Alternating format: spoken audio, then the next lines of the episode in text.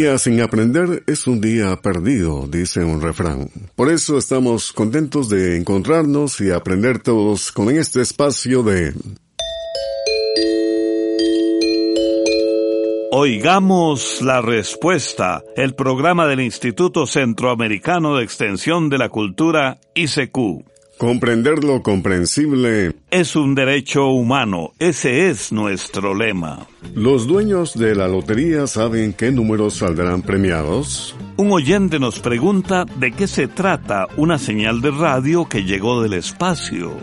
Otro oyente nos dice que ha visto unas zompopas que están sacando las hojas de su hormiguero. ¿Y por qué harán esto?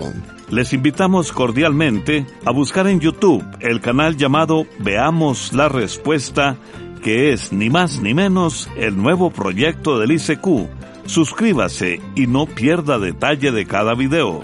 Y por supuesto, escúchenos también en Oigamos la Respuesta. Aquí tenemos la primera consulta que nos hacen desde Managua, Nicaragua, el señor Francisco López, que nos ha enviado un WhatsApp del ICQ.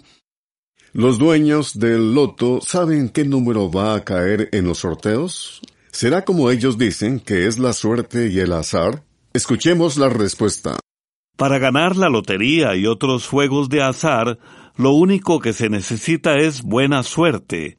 Imagínese que existen juegos de azar en los que las probabilidades de ganar son de una en un millón. En un sorteo todos los números juegan y la suerte es la que decide el número ganador. Por eso ni nosotros ni nadie puede saber de antemano qué números van a salir premiados en un sorteo. Los números favorecidos son escogidos por computadoras que usan cálculos muy complejos. Esto con el fin de que no se pueda encontrar una manera de saber qué número o números resultarán premiados. Eso sí, ha habido personas muy habilidosas que han logrado crear métodos para ganar la lotería. Uno de ellos fue un matemático llamado Stefan Mandel, que ha ganado la lotería 14 veces. Se cuenta que Mandel encontró una forma de saber cuáles eran los números con mayor chance de salir premiados en la lotería, pero su historia no tuvo un final feliz, pues las autoridades de varios países sospecharon de Mandel. En el año 1995, al ser investigado por el FBI y la CIA de los Estados Unidos, se declaró en bancarrota, o sea que había perdido todo su dinero. Pero luego volvió a intentar ganar la lotería en Israel.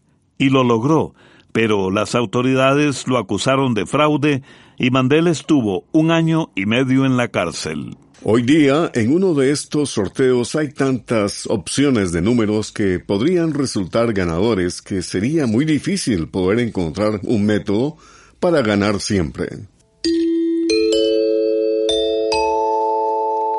No dejen de enviarnos sus consultas que nosotros con gusto respondemos. ¿Qué daños puede causar fumar cigarrillos? ¿Puede dañar tu relación sexual? Son las preguntas que nos envió un estimado oyente desde Nicaragua a través del WhatsApp. Oigamos la respuesta. El fumar cigarrillos puede causar muchos problemas de salud. Según la Organización Mundial de la Salud, existe relación entre el fumado y padecimientos como infartos del corazón, derrames cerebrales, cáncer de pulmón, entre otros. También se ha visto que fumar cigarrillos afecta el estómago y los intestinos, llegando a provocar gastritis y úlceras. El fumado también puede dañar los dientes, las encías y producir mal olor. Algunos de estos padecimientos se pueden curar, pero otros lamentablemente no. Se calcula que cada año mueren en el mundo cerca de dos y medio millones de personas como consecuencia del fumado. Fumar tabaco también produce cambios en la apariencia. Las personas que fuman pierden el brillo de su rostro, son más vulnerables a tener grandes bolsas bajo sus ojos y las canas y arrugas llegan más temprano de lo normal. Ahora bien, el fumado sí puede provocar problemas en la pareja. Según estudios, el tabaco es una de las principales causas de la impotencia sexual. Algunos testimonios de personas fumadoras dicen que mientras fumaban perdieron el interés por tener intimidad con su pareja, pero recuperaron ese interés al dejar de fumar y al practicar buenos hábitos como el ejercicio. El fumado además produce serios problemas en las mujeres embarazadas, tanto así que se advierte que el bebé puede nacer bajo de peso y en ocasiones las madres tienen dificultades para amamantarlos. Por todo esto, lo mejor es no fumar. Si ya tiene el hábito, hay que intentar dejarlo. Sabemos que no es fácil. Por eso es importante el apoyo familiar de amigos y personas que hayan logrado dejar el vicio. Otra opción es buscar ayuda en los ministerios de salud de nuestros países, pues muchas veces tienen campañas y programas para ayudar a las personas a dejar el tabaco. Música tradicional de México, con la calaca, el tecolote.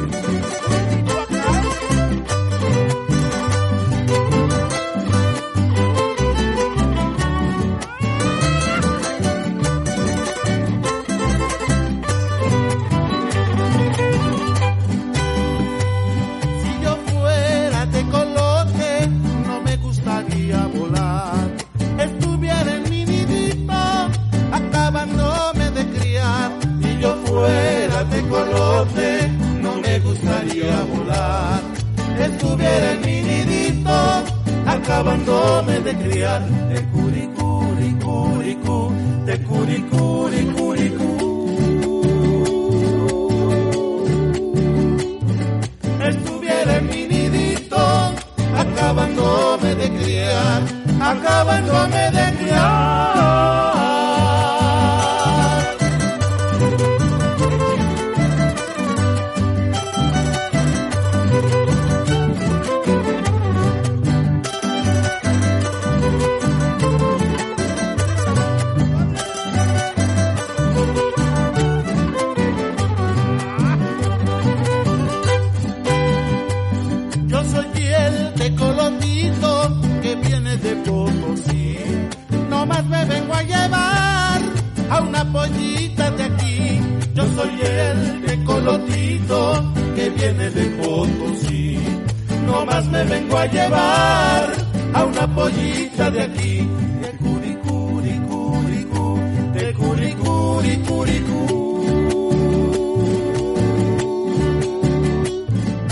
No más me vengo a llevar a una pollita de aquí, a una pollita de aquí.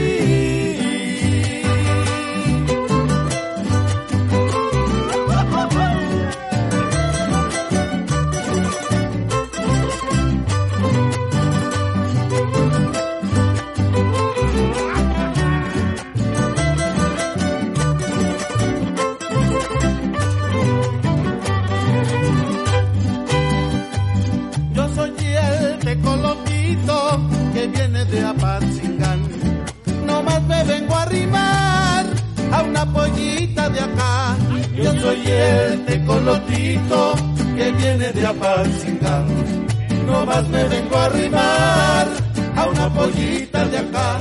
De curicuri, curicú, de curicuri, curicú. No más me vengo a arrimar a una pollita de acá, a una pollita de acá.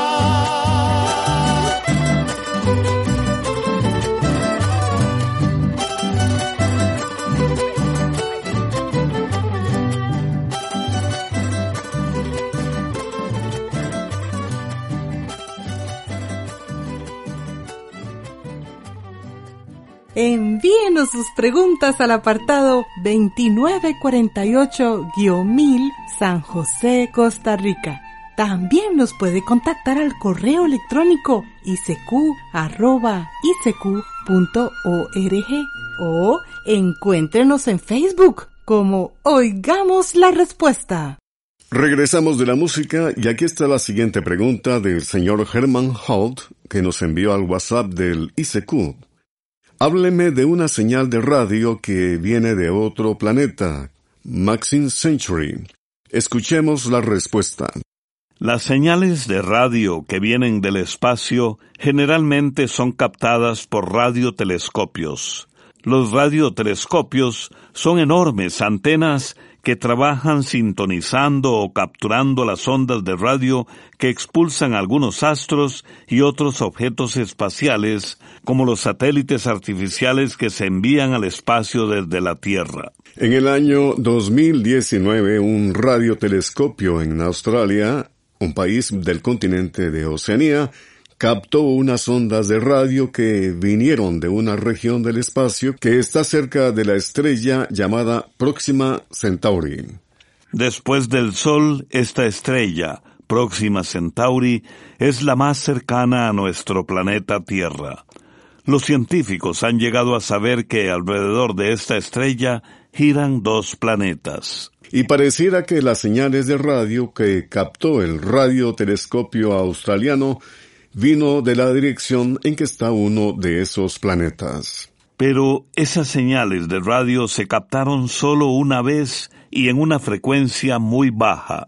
Por cierto, esa frecuencia tan baja al parecer no la usa ningún equipo hecho en la Tierra. Esto interesó a los científicos, pues a veces se captan ondas de radio que se cree vienen de estrellas lejanas, pero en realidad son interferencias producidas por satélites artificiales. Por ahora, los científicos están estudiando esas ondas de radio.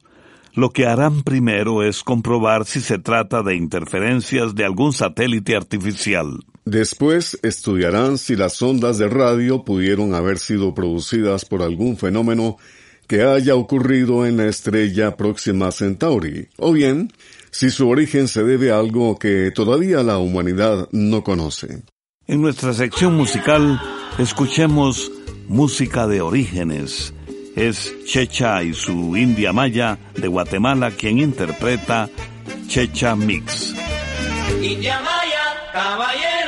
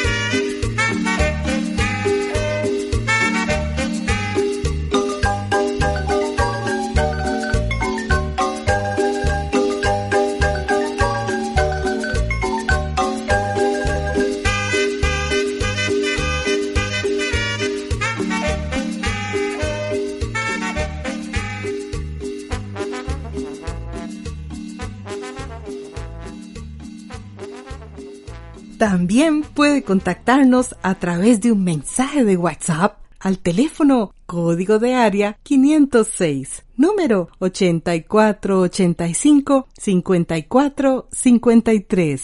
Estamos de regreso amigos y aquí estamos con la siguiente pregunta que nos ha enviado a nuestro correo electrónico la señora Carolina Rodríguez Mora. Tenemos unos árboles frutales en nuestra propiedad que son para consumo familiar y me gustaría darles un buen mantenimiento. ¿Cuál sería la mejor época para podarlos y que no afecte la producción de frutas? Escuchemos la respuesta. Las podas son una buena práctica y además necesaria. Se pueden hacer a cualquier edad del árbol, pero se recomienda comenzar a una edad temprana del árbol. A esa primera poda se le dice poda de formación. Tiempo después se pueden hacer las diferentes podas como las de mantenimiento, las de fructificación, o sea, para cuando el árbol está por dar frutos, o bien se puede hacer una poda de rejuvenecimiento para que el árbol se ponga nuevamente fresco y fuerte. El mejor momento para podar un árbol va a depender de la edad, de la salud del árbol y de lo que quiera el productor. Por ejemplo, si con la poda se quiere que el árbol desarrolle más follaje, algunas personas recomiendan hacer la poda durante la luna nueva o creciente. Por otra parte, si lo que se quiere es menos follaje o ayudar a la producción y crecimiento de los frutos, entonces hay personas que creen que se debe podar durante la luna llena o en cuarto menguante. No dejen de escucharnos en Oigamos la Respuesta Facebook del ICQ y también en la modalidad Veamos la Respuesta en YouTube. El señor José Montoya nos escucha en Managua, Nicaragua, y nos envió estas preguntas a través del Facebook del ICQ. ¿Cómo se formaron las piedras en el planeta Tierra? ¿Cuántos tipos de piedras existen en el mundo? Oigamos la respuesta. Los científicos dicen que existen tres grandes grupos de rocas en el mundo, y cada uno depende de su origen, o sea, de cómo se formaron. Unas rocas son las llamadas ígneas, y las rocas ígneas vienen de la masa hirviente que está en las profundidades de la Tierra. Por ejemplo, cuando el magma o la lava de un volcán choca con el agua, hasta enfriarse y convertirse en roca dura. Por otro lado están las rocas sedimentarias que se forman por el desgaste y la acumulación de sedimentos. Por ejemplo, las rocas que se desprenden de las partes altas de la Tierra llegan a convertirse en pedacitos muy pequeños o en arena que se depositan en el fondo de los ríos, de los lagos y del mar. Entonces se convierten en sedimento. Con el pasar de los años, esos sedimentos van formando capas. Una sola capa no es pesada, pero conforme se acumulan más, van presionando a las capas que están más abajo. Esto hace que todos estos pedacitos de roca y arena se junten y se apelmacen y de esta forma se vuelven a convertir en rocas más grandes o piedras. Y esas son las llamadas rocas sedimentarias. Por último están las rocas metamórficas, que son rocas que, por decirlo de alguna manera, se transforman o cambian con el tiempo. Un ejemplo es la piedra caliza, que con el paso de mucho tiempo llega a convertirse en mármol. A manera de conclusión podríamos decir que, igual que como ocurre con la naturaleza, las rocas o piedras también van cambiando de forma de tamaño, de color y hasta de dureza, pero para que tengan esos cambios necesitan millones y millones de años.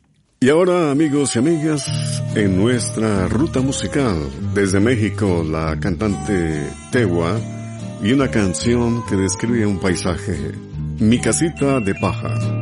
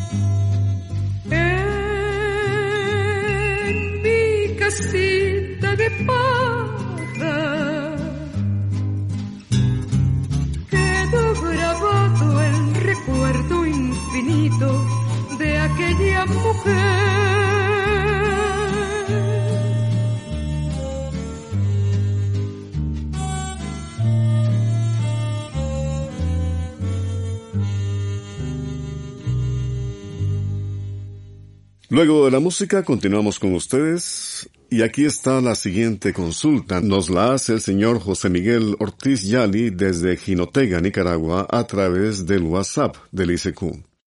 En mi solar hay una zompopera y le he aplicado insecticida Mirex. Lo que observo después de ocho días de aplicado es que están sacando las hojas que habían metido en los últimos días. O sea, las hojas de los frutales que me han dañado. ¿Por qué ocurre esto? Escuchemos la respuesta. Las zompopas tienen una manera muy particular de alimentarse.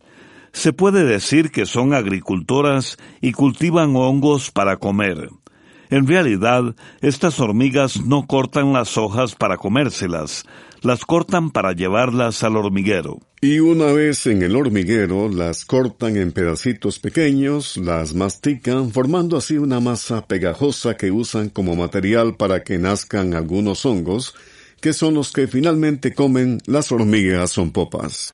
Eso que usted vio, que las zompopas empezaron a sacar los pedacitos de hojas del hormiguero, puede deberse a que el veneno que aplicó usted para eliminarlas haya hecho que las hormigas buscaran cómo salir y llevarse las hojas que necesitan para cultivar el hongo que les sirve de alimento y construir su nido en otro lugar. Por otra parte, le diremos que resulta bastante difícil eliminar las hormigas zompopas. Entre los productos que más han resultado están los cebos especiales que las hormigas se llevan al hormiguero. Uno de estos productos es precisamente el Mirex que usted usó. Se recomienda, en caso de que se note que las hormigas ya no están llevando el producto, cambiar de marca. Podría probar con otro bastante bueno que se llama Patrón Ultra de la empresa Bayer. También está el Omitox 3GB. Repito, Omitox 3GB. Puede conseguirlo en los lugares donde venden agroquímicos. También puede probar el remedio casero que nos dio un amigo de Escuela para Todos. Él nos dijo que después de usar todo lo que se recomienda, lo que le ha dado mejores resultados es echar cal viva a presión dentro del hormiguero. La cal se echa con unas bombas que son como una especie de infladores de bolas de fútbol, pero más grandes, y tienen una manguerilla que permite bombear la cal dentro del hormiguero. Estas bombas se consiguen en los negocios que venden productos para la agricultura, lo mismo que la cal viva. La señora Guadalupe González nos contactó a nuestro Facebook para hacernos esta solicitud. Quisiera pedirles un servicio social. Buscamos al señor José Gilberto Valencia Ventura, que al parecer vive en Heredia, Costa Rica. Sus hijos Joyce, Vladimir y Bessie Valencia Venegas buscan tener contacto telefónico con él. Si alguien conoce a don José Gilberto Valencia Ventura, vecino de Heredia, Costa Rica, le pedimos que le diga que se comunique con el ICQ al WhatsApp código de área 506, número 84 85 54 53, o bien que se comunique directamente con la señora Guadalupe González al WhatsApp 32 491 20 02 35. Repetimos, que se comunique con la señora Guadalupe González al WhatsApp 32 491 20 02 35.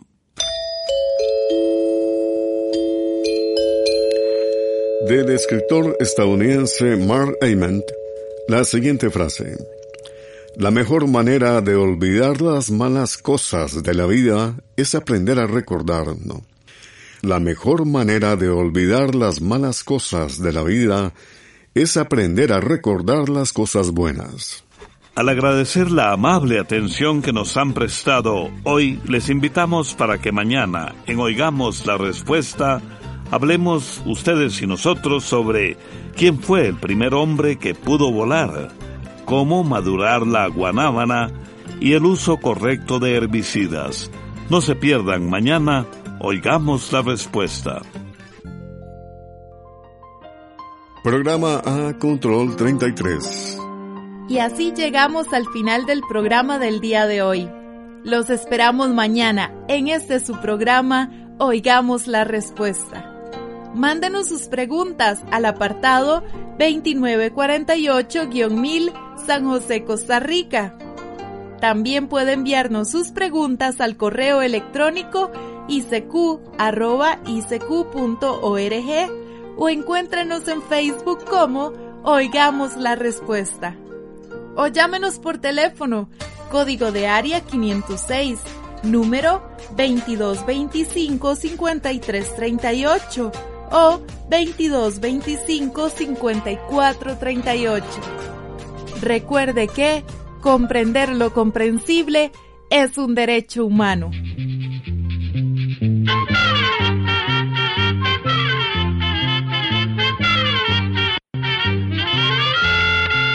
Llegó el momento de despedirnos. A la escuela, se va cantando